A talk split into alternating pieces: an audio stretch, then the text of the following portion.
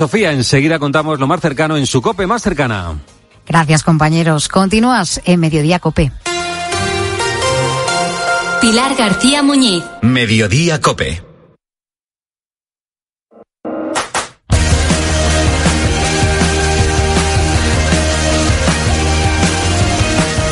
José Luis Corrochano. Deportes en Mediodía Cope. Estar informado.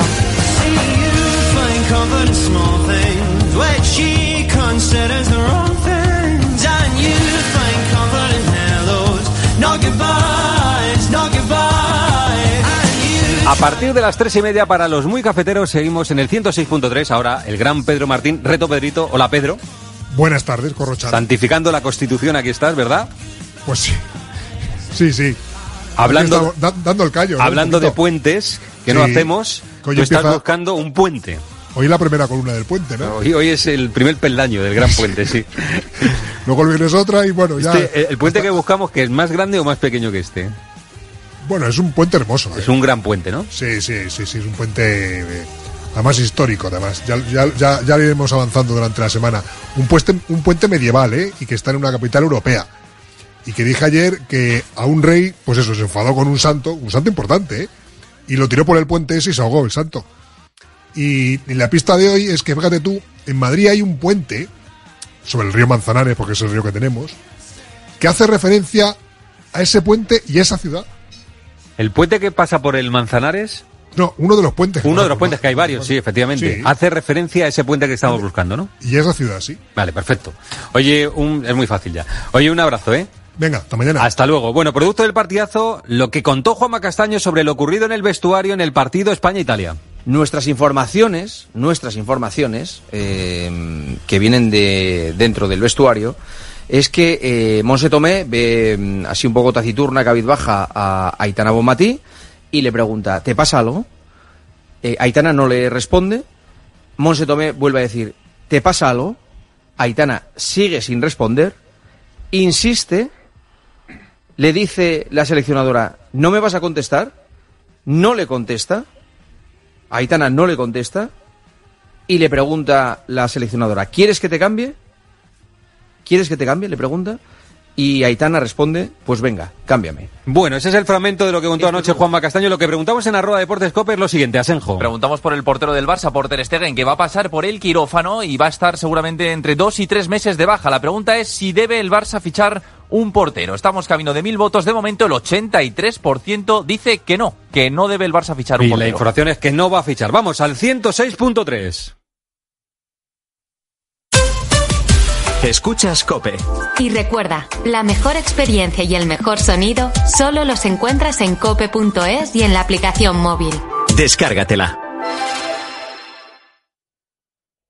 Hoy en ahorrar es fácil con Iberdrola. ¿Cuánto se ahorra con un hogar más eficiente? Pues si controlas de manera eficaz tu consumo, podrías ahorrar para ir a ver un musical. En Iberdrola queremos que entiendas al 100% la eficiencia y el ahorro y que además puedas disfrutarlos. Contrata el servicio asistente Smart y empieza a ahorrar. Infórmate en iberdrola.es. Iberdrola, empresa colaboradora con el programa Universo Mujer. Bodegas Protos, orgullosos de pertenecer a las 50 marcas más admiradas del mundo por Drinks Internacional. A ver si lo entiendo bien. Tú ibas a por pan y vuelves con un coche. Ibas a por pan, pero has vuelto con un Skoda. Y del pan, rastro. Este diciembre continúan los Skoda Days con precios aún más irresistibles y además con cuatro años de mantenimiento para vehículos en stock. Infórmate en skoda.es. Skoda. Jaume Serra es una cava familiar que sigue fiel a su tierra y a sus orígenes, liderando en la actualidad la elaboración de cava en nuestro país. Una bodega donde se unen tradición, calidad y un fuerte compromiso con el medio ambiente. Jaume Serra, para brindar y celebrar los momentos más especiales de tu vida. Por la mañana en la radio. La última hora y el rigor de Carlos Herrera. Si aumentan los ocupados, pero aumenta el paro, es porque se cuenta como trabajadores aparados y los trabajadores o son pluriempleados o tienen empleos de medio pelo. De lunes a viernes desde las 6 de la mañana, todo pasa en Herrera en Cope.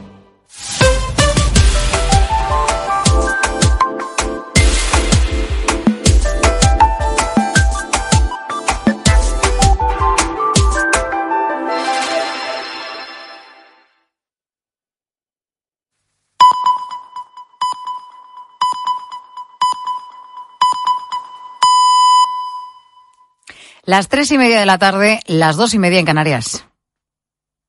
Dibujé una puerta violeta en la pared y al entrar me liberé cómo se despliega la vela de un barco. Desperté en un prado verde muy lejos de aquí. Seguro que en tu vida se ha cruzado un profesor, un maestro que te ha marcado. Imagínate que ahora, años después, ese maestro te necesita para lo más elemental de la vida, para ayudarte con tus necesidades más básicas. Esta es la historia de Javier García Jalón. Javier era, porque ya está jubilado, uno de esos profesores universitarios que, como dicen sus alumnos, dejan huella. Un docente dedicado y querido al que en el año 2016 le diagnostican una ELA, una enfermedad que padecen casi 5.000 personas en España, que no tiene cura y que afecta al control sobre los músculos. Javier necesita un respirador 24 horas al día, todavía puede hablar, pero poco a poco va perdiendo la movilidad.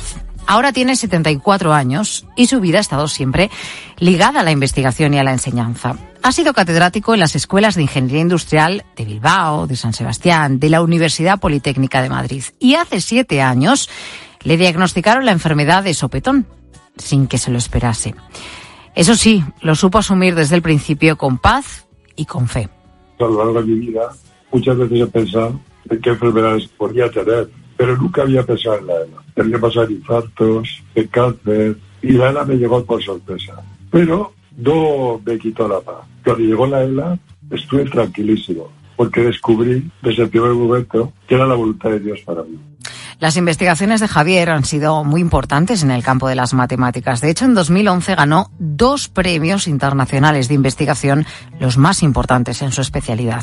Reconoce que para él lo más valioso, sin embargo, fueron las clases con sus alumnos. Nicolás estudió ingeniería industrial y pertenece a una de esas últimas promociones a las que Javier dio clase. Cuenta que ha sido uno de los mejores profesores que tuvo en su vida, que sus clases eran conocidas en toda la universidad y que los alumnos se sentaban incluso en el suelo de esa clase para poder escucharle. Podría decirte que era como un partido de, del Bernabéu de Champions en, en un fin de semana de, de estos intensos en, en, la época de primavera. Clases abarrotadas, gente subida por, la, por las paredes, las ventanas, pupitres compartidos entre, entre varios, incluso gente tomando apuntes en el, en el pasillo solo de lo que escuchaba, pero no podía ver, ¿no? O sea, no, una, una pasada. ¿Qué tenían esas clases? Vamos a escuchar una de esas clases a Javier en el año 2016. ¿Cuál es el rango de la matriz? Eso sí, a cazar. Eso sí, a cazar. Pero bueno, era todo. Era ¿Qué relación tiene? Los Aquí ya se ve de qué manera, ¿no? Daba clase y enseñaba a Javier esas matemáticas. La relación con Nico se formó gracias a una tutoría con Javier en la que se ofreció a darle incluso clase los fines de semana. Todo un apasionado de la enseñanza. Nico también jugaba al fútbol y se apuntó porque necesitaba un pequeño refuerzo, aunque a veces se la saltaba para ir a entrenar y Javier todavía se lo sigue recordando. Al final, en una escuela como, como esta, que es una escuela pública, costaba ¿no? encontrar la cercanía con un profesor. Realmente somos muchísimos alumnos y Javier mostró mucha preocupación por ayudarnos y al final, bueno, pues nosotros de alguna forma lo, lo valoramos y lo pusimos a coger en un principio de una forma egoísta, ¿no? Para, poder sacar las asignaturas, pero luego se, se convirtió en, en, una amistad que te estoy contando yo, pero somos muchos eh, los amigos y compañeros de la escuela que, que tenemos una amistad así con Javier. Nico apreciaba tanto a Javier que nunca olvidará el día en el que les contó en clase que tenía ELA y que por ese motivo tenía que dejar de enseñar. En su última clase los alumnos le llevaron una tuna para que le cantase y se despidieron de él con muchísima emoción entre lágrimas y aplausos. Arturo Ortega también va cada semana a cuidarle, aunque se le hace, bueno, pues muy duro, ¿no? El ver ese estado físico en el que empeora día a día es una enfermedad que poquito a poco vas perdiendo movilidad. La respiración es un aspecto bastante importante que también eso sí que he ido notando cómo ha ido empeorando. Tiene más complicaciones de vez en cuando, pero al final va sacando distintas maneras de sobrellevarla. La verdad que es muy ocurrente, con una situación física pues bastante complicada, pero alegre, gracioso. Arturo también le ha ayudado a programar algunos de los inventos que ha hecho Javier para facilitarse el día a día, como por ejemplo avisar mediante la voz que va al baño o que necesita usar el teléfono. Esta es una historia de auténticas entregas, la de un profesor, Javier García Jalón, que se entregó al acompañamiento y a la docencia de sus alumnos en cada clase, incluso los fines de semana.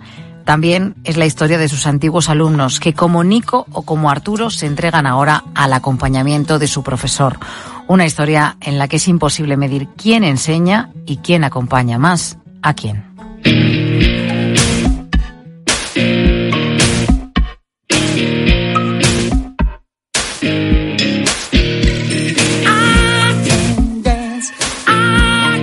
Hablábamos de docencia y la inteligencia artificial, desde luego, se ha colado en las clases en el último año desde que apareciera el famoso chat GPT.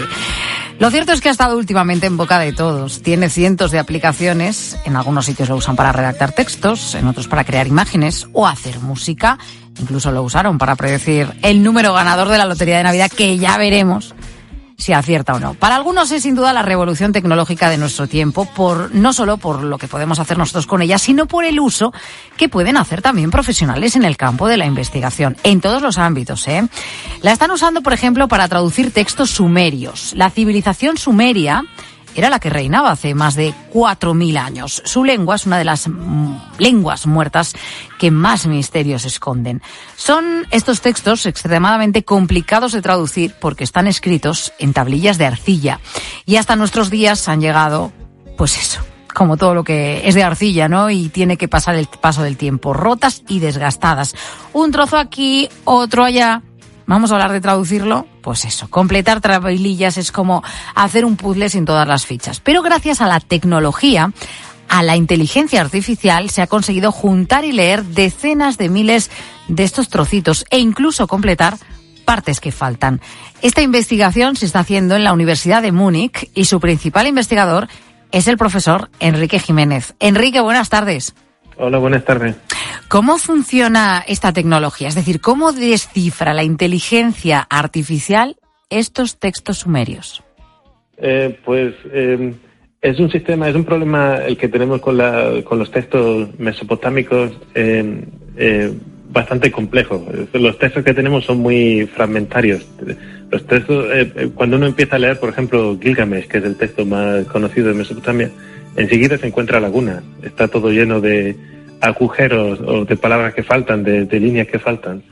Y por un lado están los textos que son así, y por el otro lado tenemos eh, miles, decenas de miles de fragmentos que probablemente nos ayuden a rellenar algunas de estas lacunas, eh, algunos de estos agujeros, ¿no? De- que nos ayuden a recuperar una palabra, una línea o cosas así. Entonces lo que estamos haciendo nosotros es intentar eh, eh, eh, hacer eh, coincidir estos fragmentos con las lagunas que tenemos. ¿no? Ujú. Eh, ese es el, el proyecto que tenemos. sí. ¿Por qué es tan difícil leer estos textos? Para hacernos una idea a los que no tenemos idea de ello. Sí, bueno, el sistema de escritura que utilizan, que es el cuneiforme, que es el, el sistema de escritura más antiguo eh, que se conoce, ¿no? El primero que se inventó, es un sistema muy, muy complejo, no es como un alfabeto donde uno eh, ve una letra y esa es la letra que hay. Eh, en, en el sistema cuneiforme, por un lado, no hay una ortografía fija. Las palabras se pueden escribir de muchas maneras distintas. Y por otro lado, todos los signos se pueden leer de varias maneras. Como si dijéramos que la letra A, dependiendo de dónde está, también se puede leer como E o como P. Uh, en- entonces, eh, el, el valor eh, definitivo solo lo tiene cuando uno tiene contexto. ¿no? Eh, es un sistema, una forma, suena un poco eh, eh, ya desquiciado, pero es un sistema bastante normal en, en, en- en sistemas silábicos, ¿no? que los signos, porque se requiere tantos signos que al final los signos eh, adquieren varios valores, eh, dependiendo de la posición en la que estén. Entonces, estos dos factores, el hecho de que no haya ortografía y el hecho de que los signos tengan varios valores, hace el, el, el, el- tratar de, de, eh, de encajar los fragmentos en esta laguna particularmente complejo. Claro, co- co- se, se- se complica todo. Y me imagino que es todavía, bueno, pues eh, complejo descubrir eh, los secretos que guardan esas tablillas. Yo no sé si habéis podido descubrir algo en el tiempo que lleváis a cabo en esta investigación. Sí, hemos descubierto muchas cosas. Eh, por ejemplo, en el, en el texto de Gilgamesh, que es, como te digo, el, el- el poema más famoso de la literatura mesopotámica, hemos descubierto alrededor de eh, 25 nuevos fragmentos del mismo. Entonces hemos podido recuperar muchas palabras, muchas líneas, eh, incluso alguna, algún episodio nuevo eh, eh, del poema. Eh, también hemos descubierto otras muchas cosas. Por ejemplo, eh, eh, la literatura mesopotámica es más o menos anónima. ¿no? Conocemos muy pocos autores que hayan compuesto algo. La mayor parte de los textos son textos que nos llegan eh, sin ningún nombre de autor eh, añadido a ellos. Y hemos podido descubrir muchos autores, lo que es muy importante para estudiar eh, pues el- la historia de la literatura, ¿no? Eh, quién copia a quién, quién inspira a quién y este tipo de cosas. Oye, Enrique, nos llama la atención eh, cómo alguien de repente, a lo largo de su formación, a lo largo de su carrera, se interesa por los textos sumerios, porque no es para nada común. Sí, no es, eh, no es muy común, por desgracia. Eh, eh, hay muchísimos textos eh, y hay muy poca gente que, que se dedique a ellos. En todo el mundo quizá haya 200 personas que, que se dediquen activamente a leer esta escritura, ¿no? Eh, pero hay tantísimo que hacer. Un, un- un dato que es muy interesante es que eh, en- de todos los documentos que tenemos de la antigüedad, ¿no? digamos hasta el siglo VI después de Cristo, la lengua en que tenemos más documentos es el griego. Pero la segunda lengua de la que tenemos más documentos es el acadio, que es la lengua más importante de antigua Mesopotamia. Y la tercera es el latín. O sea, hay más documentos en, en acadio, una lengua que muy poca gente conoce, que en latín. Muchísimo más que en egipcio o en hebreo o en otras lenguas de la antigüedad que son mucho más conocidas. Entonces hay tantísimo que hacer y hay tan poca gente que lo hace eh, eh, que casi no damos abasto. Y por eso tenemos que usar Herramientas, eh, ¿no? Y tecnología. y ese tipo de cosas, claro. No deja de ser de todas formas eh, paradójico, Enrique, ¿no? Que una tecnología tan nueva como es la inteligencia artificial nos ayude a descubrir, ¿no? Una lengua tan antigua. Sí, la verdad es que es muy eh, interesante, pero eh, te digo que eh, hemos estado desde que se descifró el cuneiforme en el siglo XIX, todos los que se dedican a esto, todos los cuneiformistas han estado eh, intentando abarcar este campo inmenso que no tiene eh, límites eh, con más o menos éxito, pero hasta ahora, eh, sobre todo con la fotografía digital y ahora con nuevos métodos de procesar las fotografías y demás, eh, no hemos podido tener en cuenta todas las miles y miles de tablillas que hay en el mundo. Se calcula que hay alrededor de medio millón de tablillas que han sido excavadas ya y que están en los museos del mundo. Claro. Oye, Enrique, nos decías eh, que prácticamente encontráis cosas cada día, que incluso hace un tiempo sé que llegasteis a encontrar eh, varios pasajes del relato del diluvio universal previo a, lo que todos conocemos como el diluvio de, Noé. ¿Qué siente una persona que ha dedicado su vida a investigar estas lenguas del pasado, estos textos? ¿Qué, se siente cuando se descubren cosas así? Bueno, muy emocionantes. Eh, son los textos que todos los que nos dedicamos a esto conocemos de memoria, eh, que a todos nos gustan, y de repente se encuentra una nueva parte de este texto. ¿no? Es como si eh, alguien cuyo libro favorito es El Quijote y eh, de repente encuentra nuevos capítulos del Quijote eh, regularmente, ¿no? ¿no? No una vez en la vida, sino eh, varias veces. Es, muy emocionante, también es un poco desconcertante, porque eh, no se sabe nunca cómo interpretar estos textos, ¿no? No se sabe, nu- nunca se tiene la última palabra de, de cómo se debe de interpretar, eh, porque siempre puede aparecer algo, eh, un nuevo fragmento, una nueva, un nuevo manuscrito grande, eh, que nos descubra que los textos son muy diferentes de lo que, a lo que habíamos pensado, de lo que habíamos pensado. Este sin duda ha sido un gran paso para conocer cómo era la cultura y la civilización sumeria. ¿Sabrías decirnos cuál es el próximo? Eh, yo creo que el próximo paso será el reconocimiento óptico de caracteres, porque tenemos eh, alrededor de 100.000 fotos de, de, de tablillas cuneiformes y, como digo, no damos abasto a leerlas todas. Y estamos desde hace varios años, varios grupos en el mundo, eh, desarrollando sistemas de reconocimiento de caracteres eh, que nos ayudarían a, hacer un trabajo mucho más rápido, eh, naturalmente. Y, y se están perfeccionando poco a poco y yo creo que pronto se tendrán ya una calidad suficiente como para ayudar a la investigación y hacerla mucho más rápida. Pues esperamos esos próximos pasos. Enrique Jiménez, profesor de la Universidad de Múnich, muchísimas gracias por ayudarnos a comprender cómo la inteligencia artificial está ayudando en la búsqueda para conocer un poquito más lo que es también nuestro pasado. Gracias por estar en mediodía. Eh, muchas gracias a vosotros. Mediodía Cope. Pilar García Muñiz. Estar informado.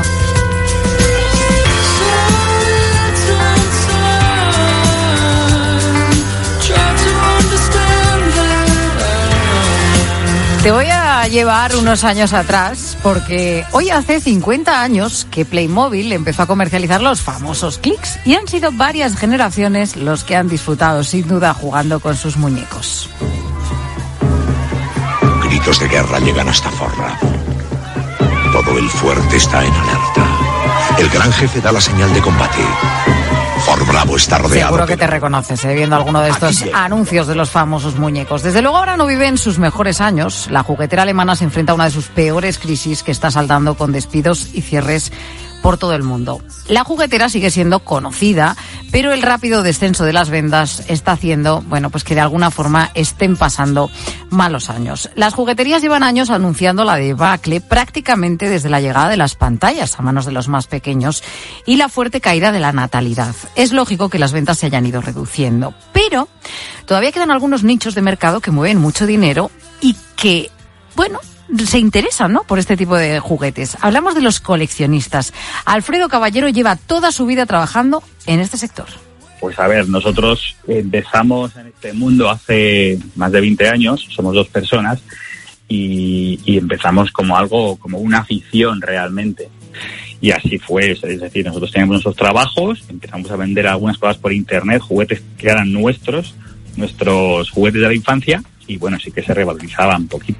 Alfredo dice que Playmobil ha sido un juguete intergeneracional y que ha pasado de padres a hijos, pero coincide en que tanto los clics como cualquier otro juguete se enfrenta a las pantallas, ¿no? Una competencia complicada. Lo que está ocurriendo con Playmobil ha pasado con los coches de, metal de toda la vida, con los coches de Scalestri, con las figuras de acción, pues los famosos Action Man o D-Joe o Motherman o Hyperman de nuestra época, ¿no? Todo eso está desapareciendo porque los chicos de ahora quieren jugar con algo que tenga luces, sonidos, que se puedan subir en un coche, en una videoconsola.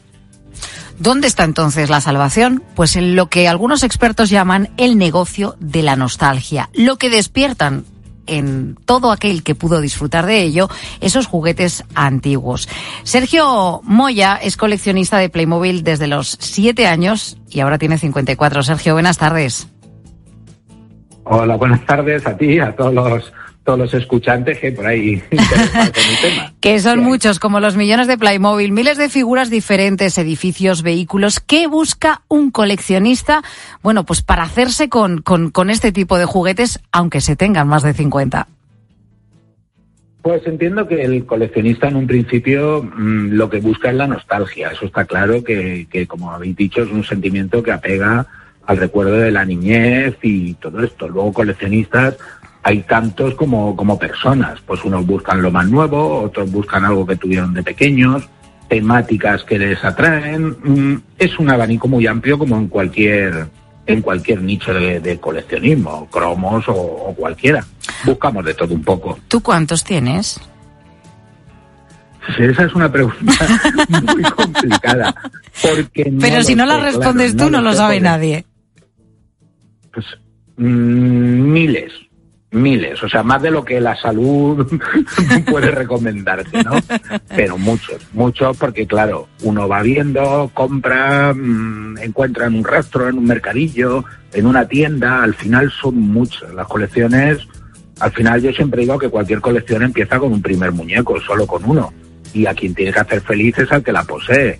Eh, no es una cuestión de cantidad, es, es que, que a ti te satisfazca, pero sí, muchos. Pero Eh, tenemos muchos. haznos entender a un coleccionista. ¿Qué, qué, qué, qué sensación o qué sentimiento, qué, qué, qué despierta en vosotros el que, bueno, pues os dediquéis a comprar cosas, eh, bueno, juguetes que para muchos hoy serían impensables?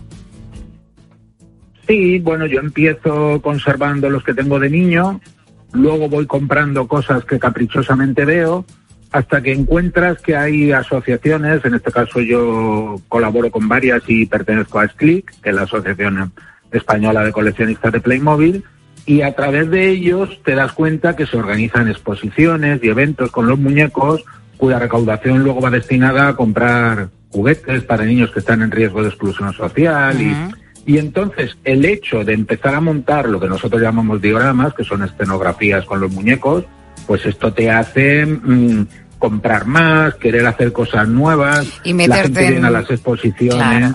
y meterte en, iba a decir en, no, en una rueda maravillosa llamada coleccionismo.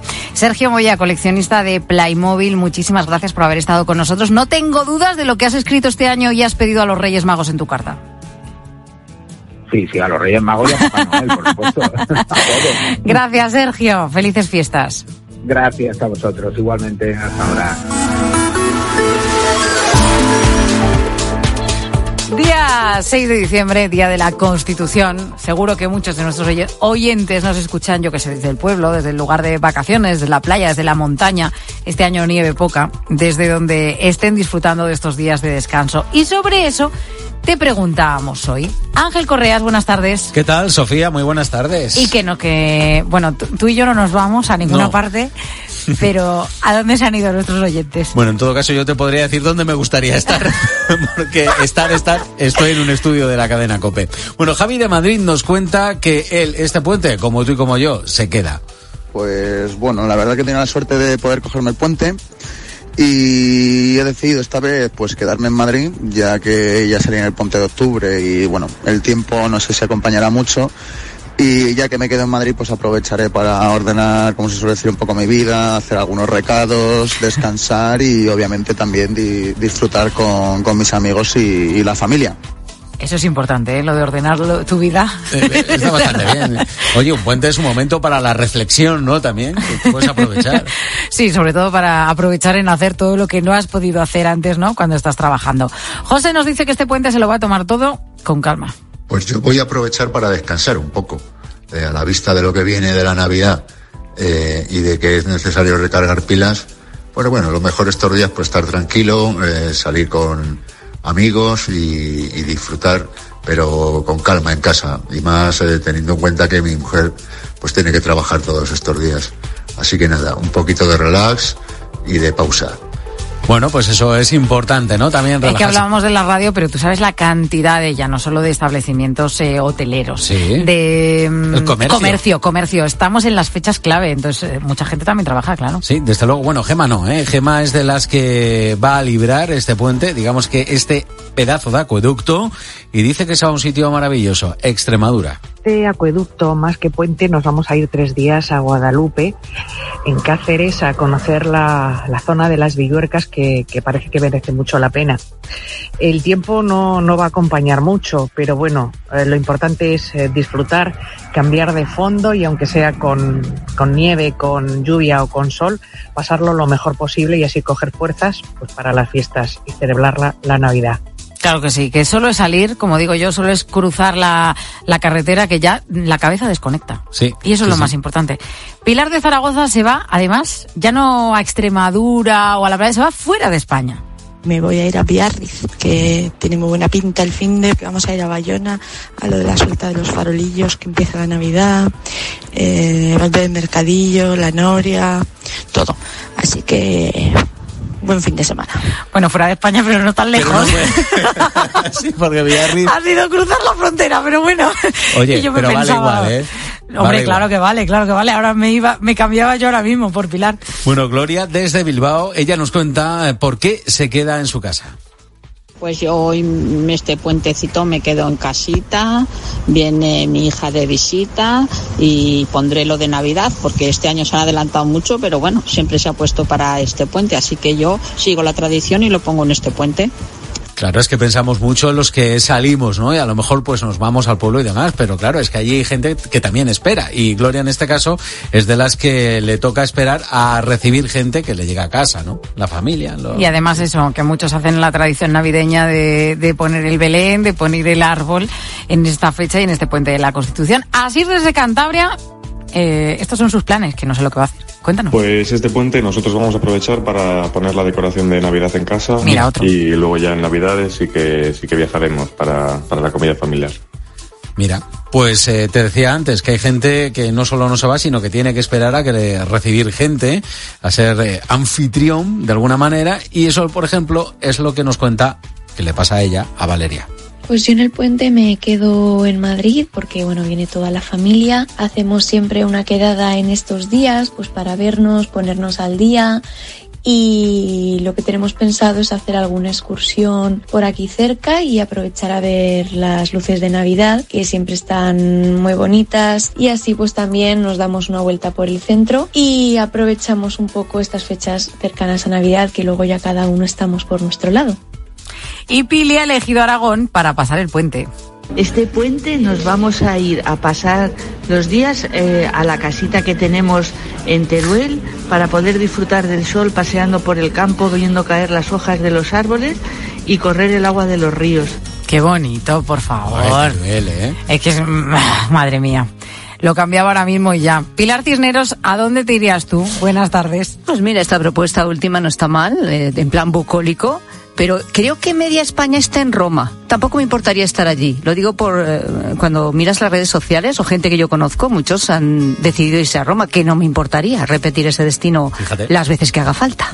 Oye, pues no está nada mal, ¿eh? Vamos, yo, yo ahora mismo me ¿Verdad que apuntaba. sí? ¿Qué Pues nos eso. contáis hoy en la tarde? Eh, pues mira, hablamos de la palabra de moda, yo creo que también de la profesión de moda estos días, que es mediador. ¿A que sí?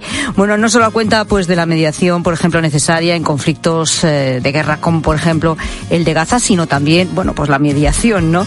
De- del tema de la amnistía. Pero mediadores hay muchos, mediador familiar, mediadores en conflictos laborales. Nos vamos a acercar un poquito a esta profesión en unos instantes aquí en la tarde. Pues a partir de las 4 de la tarde con Pilar Cisneros y Fernando de Aro en la tarde. ¿eh? Buen plan te dejamos para este puente y para este inicio del día también de la Constitución. Gracias como siempre por estar ahí. Adiós.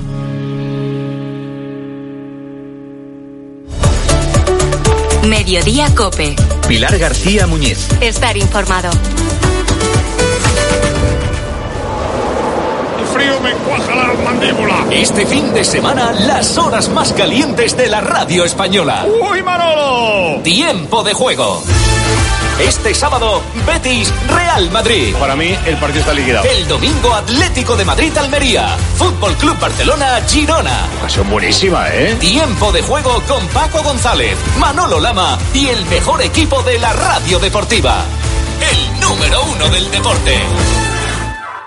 La gama eléctrica Citroën Pro se carga en la descarga o cuando acabas la carga. La de cargar, no la del punto de carga que viene incluido. Y cargado viene también tu Citroën Iberlingo con condiciones excepcionales financiando. Vente a la carga hasta fin de mes y te lo contamos. Financiando con Stellantis Financial Services. Condiciones en citroen.es. Empieza el frío. Y por si fuera poco, crack, luna rota. No. Pero ¿sabes qué? Al mal tiempo, crystalbox.es. Hice clic y en un plis, listo. Pim pam. Crystal crack. Crystal Box. Arreglamos las lunas de tu coche en un plis. Elige tu Cope Bilbao. 97.8 y Cope Más 95.1 FM. Jamonería y restaurante Ver en Bilbao. Los mejores jamones, embutidos y carnes procedentes de cerdos de raza 100% ibérica. Nuestros productos ibéricos recién elaborados, listos para llevar y degustar en tu casa. Y en nuestro restaurante encontrarás la mayor variedad de carnes de cerdo 100% ibérico, elaboradas en nuestra exclusiva parrilla de leña. Ver Bilbao, tu jamonería y restaurante, el Marqués del Puerto 11. En Clínicas Arabia somos especialistas en medicina y cirugía estética. Siempre estarás en manos expertas. Contamos con una unidad de obesidad y sobrepeso, método Pronocal, Clínicas Arabia, en Bilbao, Ercilla 42 y consultas en Mondragón y Vitoria. Consulta gratuita en el 944-151-363. Clínicas Arabia. Más allá de la belleza, rigor médico y experiencia. Eterna Aseguradora, compañía de decesos. Estamos a su lado en los momentos más difíciles. Gestor personal y acompañamiento familiar durante todo el proceso. Protección integral de la familia con asistencia médica y dental con importantes descuentos. Confíe en nosotros y nuestra experiencia. Eterna Aseguradora, Barrueta Aldamar 6 Primero Bilbao. Teléfono 94 424 2275.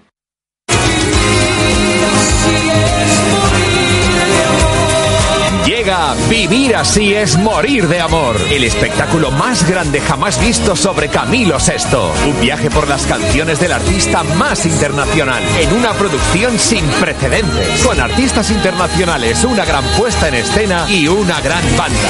Vivir así es morir de amor. Te enamorará, te sorprenderá. Bilbao 11 y 12 de enero. Teatro Campos Elíseos. Entradas en Cuchabank y Taquilla Teatro.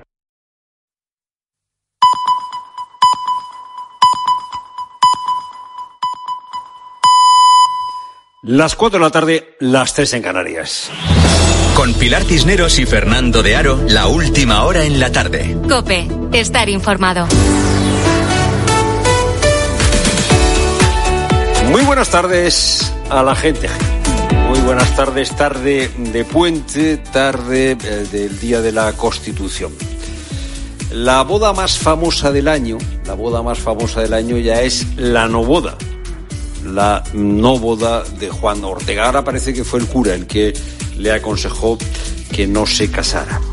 Bueno, eh, la noticia es que no hubo boda. Claro, eh, habitualmente damos por descontado que el novio va a decir que sí. Y esto es lo que tienen eh, las bodas, que se puede decir que sí o que se puede decir que no hasta el último momento. Nunca, nunca, nunca hay que dar por descontado que alguien dice que sí. Eh, la libertad va de esto. Eh, No es una formalidad decir que sí o decir que no. El 6 de diciembre, cumpleaños de la Constitución del 78. Bueno, pues eh, en los actos de conmemoración de la Constitución del 78 ha habido, como es tradicional, intervención de la presidenta del Congreso, Francina Armengol. Y esta vez, esta vez, Francina Armengol ha intentado estar menos eh, identificada con la posición del Partido Socialista, ha intentado estar más identificada con su tarea institucional. Eh, y ha insistido en que eh, democracia es tomar decisiones. Integra la diversidad que convive en nuestro país y la riqueza que supone un Estado plural y deja abierto el camino para avanzar en el proceso de acercar a los ciudadanos la toma de decisiones. Acercar a los ciudadanos la toma de decisiones. Hay quien ha querido hacer exégesis de este discurso diciendo que eso de tomar decisiones significa que estaba la presidenta del Congreso defendiendo un referéndum de autodeterminación. Bueno, pues se pueden hacer las interpretaciones que se quieran. En cualquier caso, eh, eh, lo que viene a decir la presidenta del Congreso es que democracia es que los eh, ciudadanos puedan decidir. Comprendámonos así, asumiendo el privilegio de nuestras diferencias, abrazando lo heterogéneo que nos convierte en quienes somos, como hemos hecho también en el Congreso, reconociendo todas las lenguas oficiales del Estado. Bueno, pues la democracia es también reconocer el valor del otro, decía Armengol. Eh, El valor del otro no se reconoce porque se reconozcan eh, otras lenguas. Vamos a ver. Es cierto que la democracia, como decía Armengol, es que los ciudadanos tomen decisiones, pero parece que la democracia es solo tomar decisiones, solo que los ciudadanos voten. Si así fuera, si la democracia fuese democracia directa, pues no haría falta el Parlamento. La democracia es que los ciudadanos voten, que todos votemos. La democracia es que haya un Parlamento que tome decisiones, que tenga un proceso deliberativo y que en ese proceso deliberativo apruebe leyes. Pero la democracia no es solo votar. La democracia no es solo que metamos una papeleta en una urna. La democracia son muchas más cosas. La democracia es un contrapeso de poderes, la democracia es eh, que exista una constitución que sirve de referente y de cauce. A ver si ahora la democracia va a ser solo meter la papeleta en la urna, que no, que no, que no, que eso no es eh, la democracia, que la democracia afortunadamente es algo mucho más complejo. Y hemos oído a Armengol también defender lo heterogéneo, defender al otro. Bueno, pues en efecto, la democracia es que el propio y el distinto convivan. De hecho, la democracia no es solo un sistema para que estén tuteladas eh, las decisiones de la mayoría. La democracia es un sistema en el que, además de tener peso la decisión de la mayoría, se tiene respeto por la decisión de la minoría.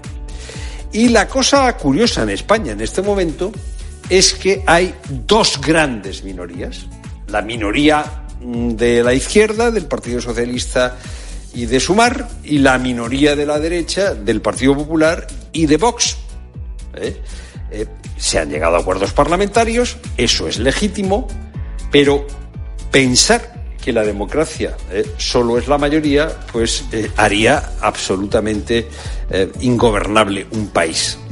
Claro, lo, raro, lo, lo curioso, lo extraño en España en este momento es que las dos grandes minorías no se pueden poner de acuerdo y una minoría, como es la de la izquierda, se apoya en una minoría, minoría, minoría, como es la del independentismo.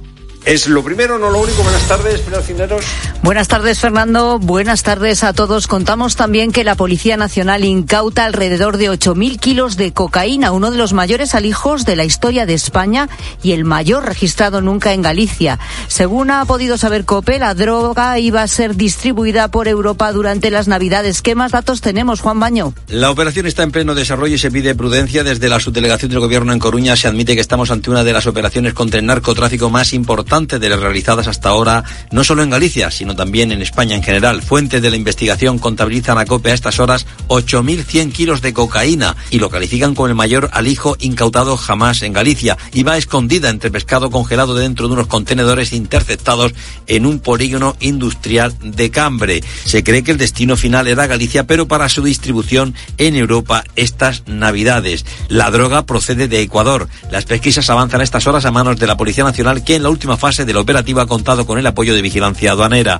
Hay cuatro detenidos, se toma declaración a más personas, se practican registros. Los arrestados se encuentran en la comisaría de Lonzas, pendiente de pasar a disposición judicial. Se cree que estamos ante una red procedente de países del este de Europa con la participación también de ciudadanos gallegos.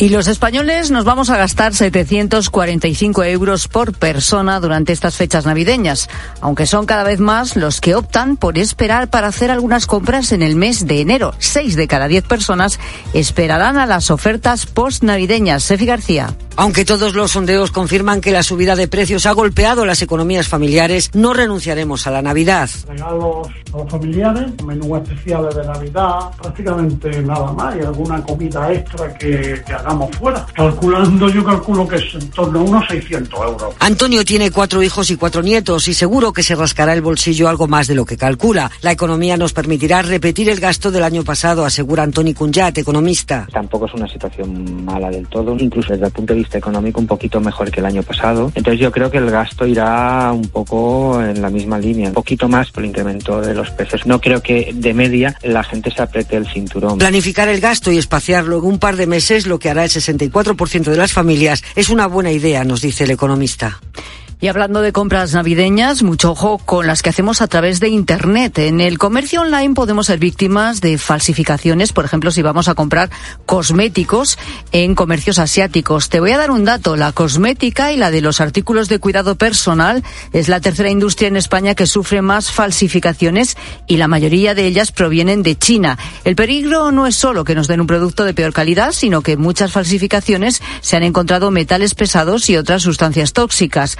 Nos lo ha contado en Herrera en Cope Fabián Torres, director de desarrollo de negocio de la empresa tecnológica SICPA. Lamentablemente es bastante frecuente el que no tiene los debidos test y controles sanitarios. En nuestras investigaciones hemos llegado a encontrar incluso en el colutorio dental, esto que utilizamos para el enjuague bucal, pues nada más y nada menos que refrigerante de vehículos, coches, sencillamente por el color verde.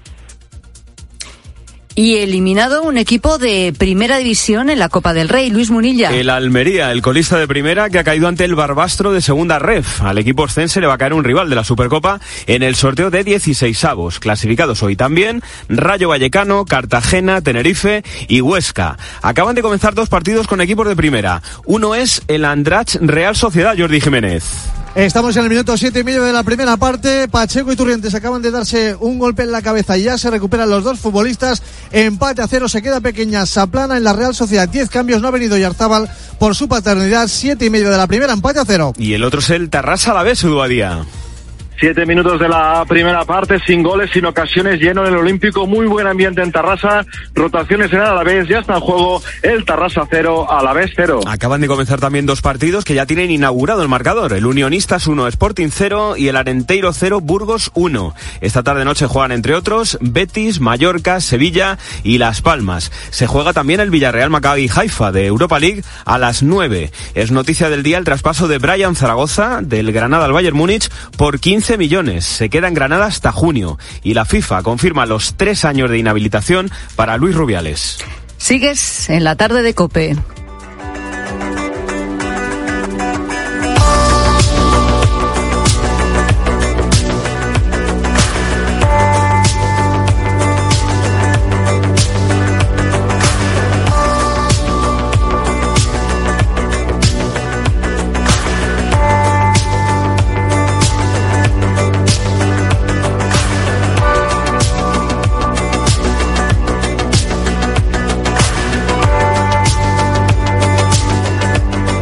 Mediador es últimamente, sin duda, una de las palabras de moda. Tal vez una de las profesiones de moda también. Hablamos de mediadores, por ejemplo, en el conflicto, ¿no? Entre Israel y Hamas. También mediadores entre el PSOE y el partido de Puigdemont. También en sus encuentros con Esquerra, aunque es verdad que en este caso quizá lo más correcto sería utilizar la palabra verificador. Pero bueno, en cualquier caso es una mediación, ¿no? Alguien que está por medio. Pero eh, no quiero hablarte de estos concretamente por los que más estamos acudiendo a esta palabra y en los medios más estamos hablando de esta profesión, sino de los mediadores de la vida diaria, en la familia, en el trabajo.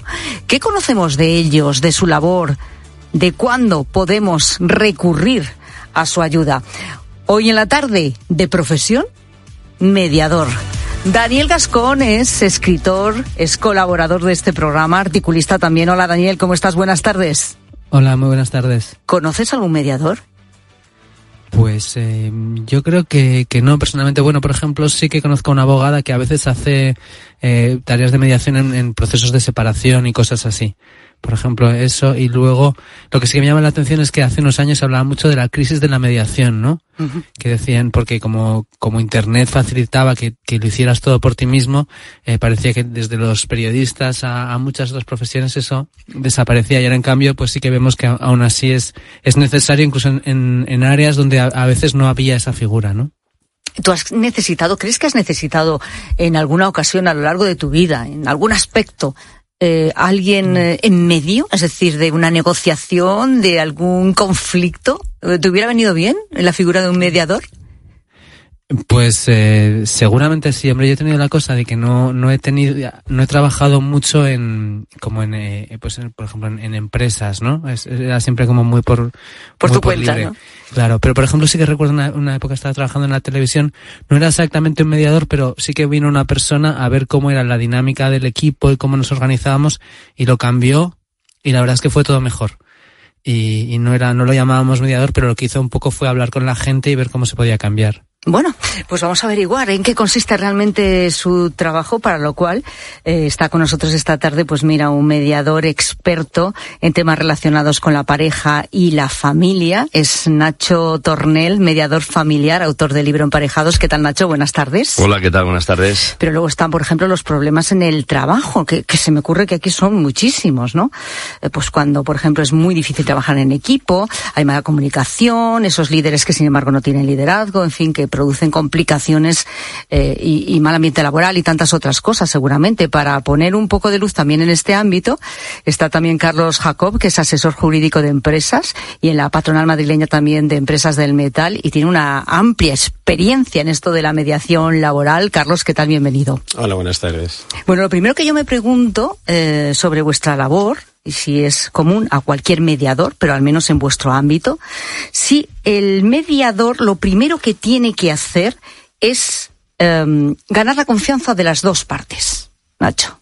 Sí, totalmente de acuerdo. Se trata de confianza, ¿no? Al final son dos personas que se acercan a ti, que buscan una persona independiente, imparcial, objetiva, que aporte esa objetividad al proceso donde las dos partes están metidas hasta las trancas en la subjetividad, pues de las opiniones encontradas, del desencuentro, etcétera, etcétera. Entonces buscan a alguien que tenga esa cualidad, pero claro, deben confiar en ti, ¿no? Deben confiar en ti por lo que sea, por tu cualificación profesional, porque te han oído, porque te han leído, porque te han eh, conocido, etcétera, etcétera, y porque generas ese ámbito de confianza, ¿no? Esa parte, sí, sí, para mí es fundamental. Si no hay confianza, no va a haber porque no va a haber un, un, fiarte al final de, de, que esa persona te vaya a acompañar en el proceso, ¿no? Que aunque no tome la decisión el mediador, porque el mediador no sentencia, el mediador acompaña y, y, y orienta uh -huh. y, y, asesora, pero si no hay confianza, efectivamente, estoy de acuerdo contigo en que eso es lo primero. Carlos, y entiendo que cuando se media es porque hay dos partes, en teoría dos o tres o cuatro, pero bueno, dos partes principales eh, que están empecinados en una postura totalmente contraria